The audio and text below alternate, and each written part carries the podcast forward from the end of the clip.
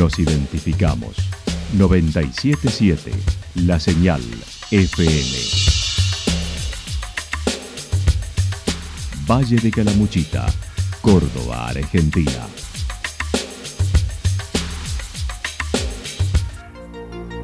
El más completo resumen de las noticias de la región, encontralos todos los días a las 12 y 30, a las 16 y a las 22 horas. Panorama de Noticias. Por la 977, la señal FM nos identifica también con las noticias.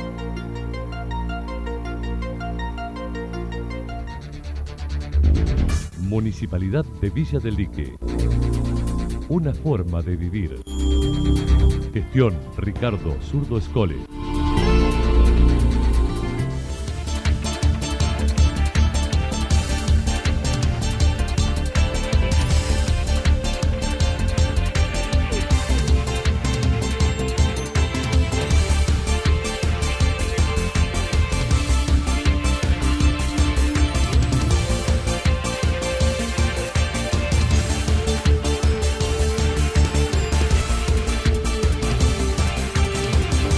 A esta hora hacemos un repaso por la información regional a través de los títulos. Un ahogado en el arroyo Almbach, en Cumbrecita.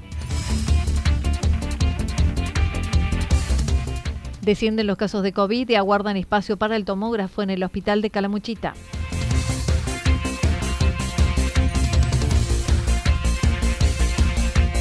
Los radicales comenzaron el año con el primer encuentro en Calamuchita.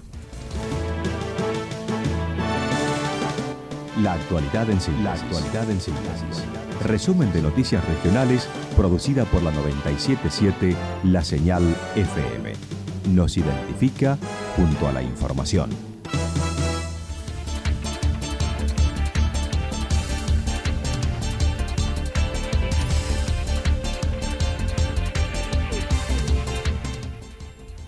Un ahogado en el arroyo Almbach de Cumbrecita. Un turista que pasaba sus vacaciones junto a su familia en la Cumbrecita falleció el sábado luego que resbaló, golpeó su cabeza con una piedra y cayó en la olla, uno de los extremos del arroyo Almbach. Se trataba de Carlos Javier Rodríguez, de 34 años, de la provincia de Buenos Aires. El jefe del cuartel de bomberos de la localidad comentó alrededor de las 16.30 horas recibieron un llamado a la guardia de un vecino, por lo que acudieron una unidad liviana con tres bomberos. Pero al no poder ubicar el cuerpo, avisaron a la policía y el personal de rescate acuático. En el lugar las temperaturas eran bajas, sobre todo en el agua, alrededor de 12 grados. Esto es lo que decía el jefe del cuartel. Bueno, alrededor de las 16.30 eh, horas eh, ingresa un llamado a la guardia de un vecino. Eh, denunciando que una o dando aviso que una persona había caído al agua eh, y que se había perdido en superficie.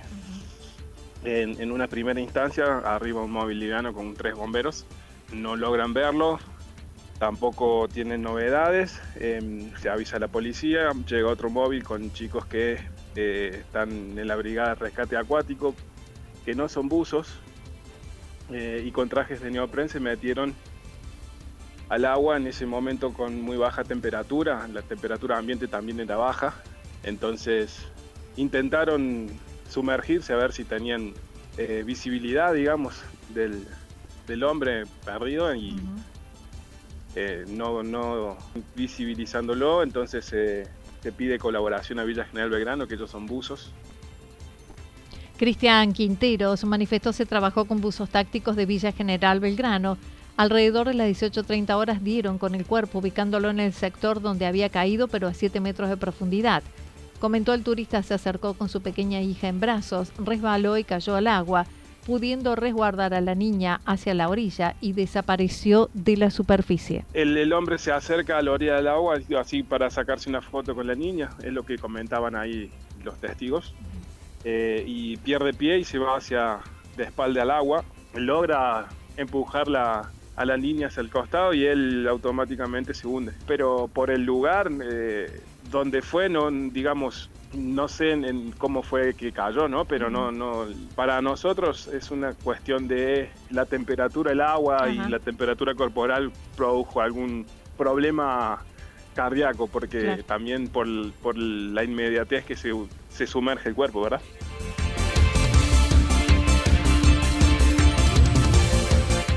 Descienden los casos de COVID y aguardan espacio para el tomógrafo en el hospital en Calamuchita. La vicedirectora del Hospital Regional, Eva Perón, compartió los números de la semana epidemiológica que finalizó, donde quedaron de manifiesto el descenso de casos al 50% con respecto a la semana anterior.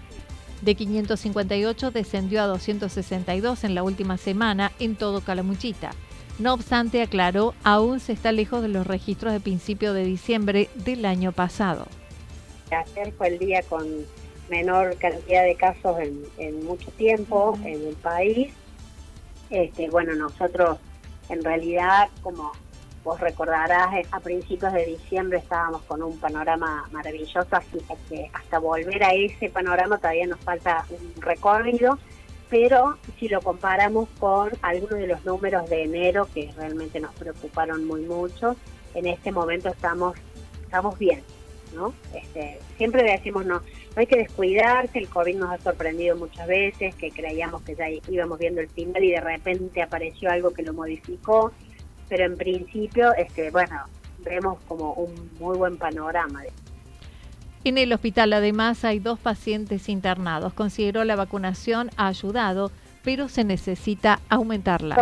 Y en ese sentido, la vacunación masiva también ayuda a evitar la aparición de las variantes, ¿no? Porque si el virus al no encontrar un organismo en el cual ingresar, reproducirse y mutar, no aparecen variantes nuevas, ¿no? Entonces, eh, sí, nosotros este, necesitamos, digo, nosotros, yo hablo de Calamuchita, pero es a todo nivel, necesitamos aumentar la vacunación. La vacunación es buena y de parte de los municipios se pone todo lo que se necesita está a disposición de la población, el personal, los lugares, eh, los insumos, tanto los municipios como la provincia disponen de esto. Lo que se necesita es que la gente se acerque. Nosotros en, un número así rápido y número redondo decimos que aproximadamente entre 65 y 70 mil personas deberían tener al menos dos dosis. Tenemos más o menos 52 mil. O sea, todavía nos faltan bastantes personas que avancen hacia la segunda dosis, de los cuales algunos de ellos son los niños. Además, recordó, se está aplicando la doble viral en adultos de entre 15 y 56 años que deben contar con dos dosis de vacunación contra el sarampión. Es indicado para aquellos que no tienen registros de haber sido vacunados o no están en el sistema? De vacunación doble viral para adultos, el mes de enero y el mes de febrero. Es para todas las personas entre 15 y 56 años que no puedan acreditar dos dosis de vacuna antisarampionosa, eh, no puedan acreditar, me refiero a que no tengan el carnet o no esté cargado en el sistema, que la persona no recuerde si se las ha colocado o que tiene una idea vaga, todas las personas necesitamos tener dos dosis de vacuna antisarampión.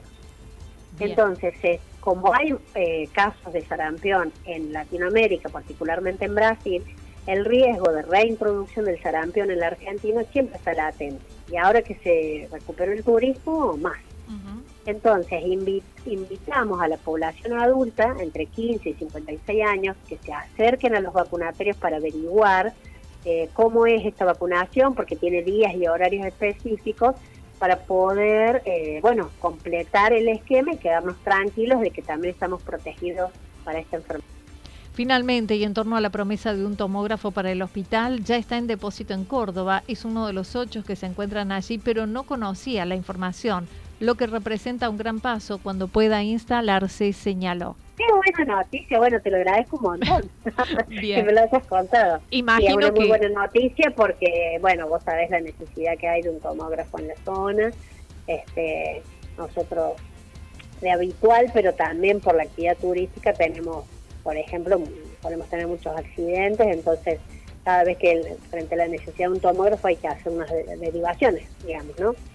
Eh, Entonces, sí, claro, es una muy buena nota. Digamos, a finales del 2021 eh, tuvimos una aproximación en cuanto al edilicio, vino, vinieron los equipos técnicos del ministerio, se miró un poco y luego, bueno, vino por un lado el verano y por otro lado la explosión de casos, todo quedó como en un segundo lugar y seguramente ahora van vamos a retomar esto y esta, como vos decís, como dice el doctor Quintero, es una movida en lo edilicio muy, muy importante que va a implicar de nuevo, bueno, un esfuerzo del equipo de salud que viene poniendo el hombro hace dos años, este, bueno, es porque es una mejora, pero que antes de llegar a esa mejora vamos a tener que estrecharnos un poco, ¿no?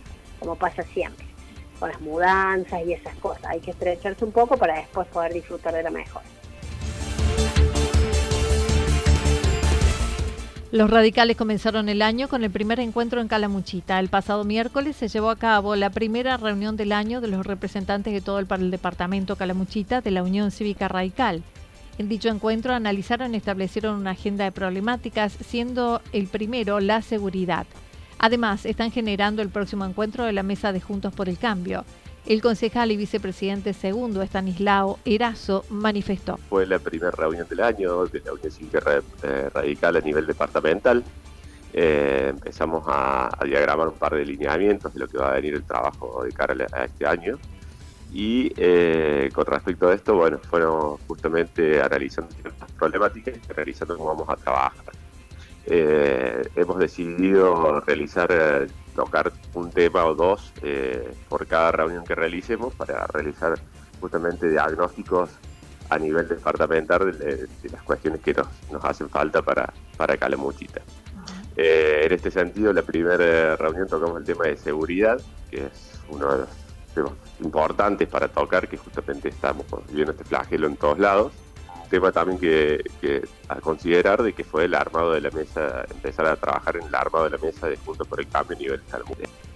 En esta primera convocatoria participaron los representantes de 10 localidades, buscando seguir sumando los de lugares que estuvieron ausentes y será en los primeros días de marzo. En sentido, los que hemos participado de esta reunión es el presidente departamental de la UCR, Mauricio Jaimes, eh, la vicepresidenta departamental eh, Gabriela Campiglia de las Bajadas, eh, quien te habla, que es el vicepresidente segundo, y digamos varias de las localidades.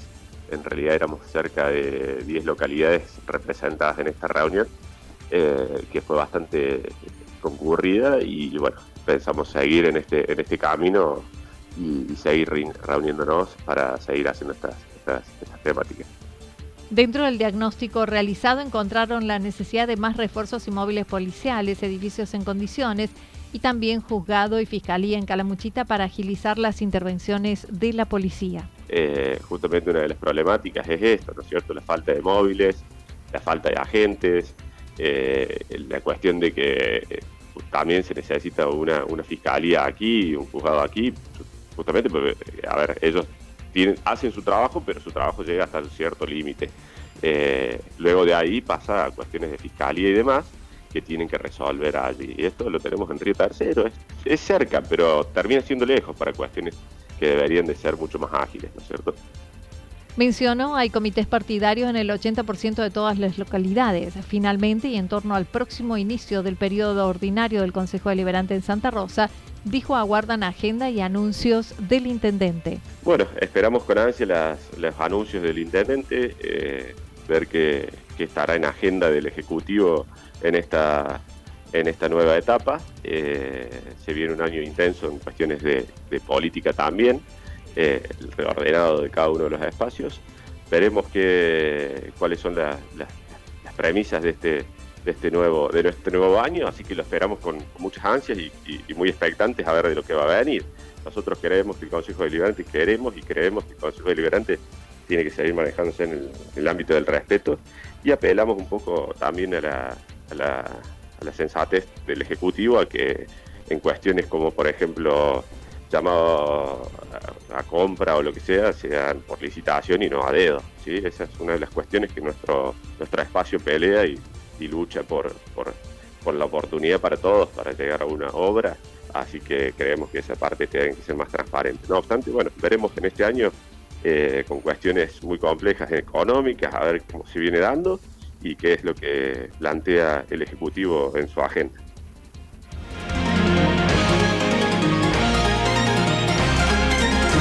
Toda la información regional actualizada día tras día. Usted puede repasarla durante toda la jornada en www.fm977.com.ar. La señal FM nos identifica también en Internet.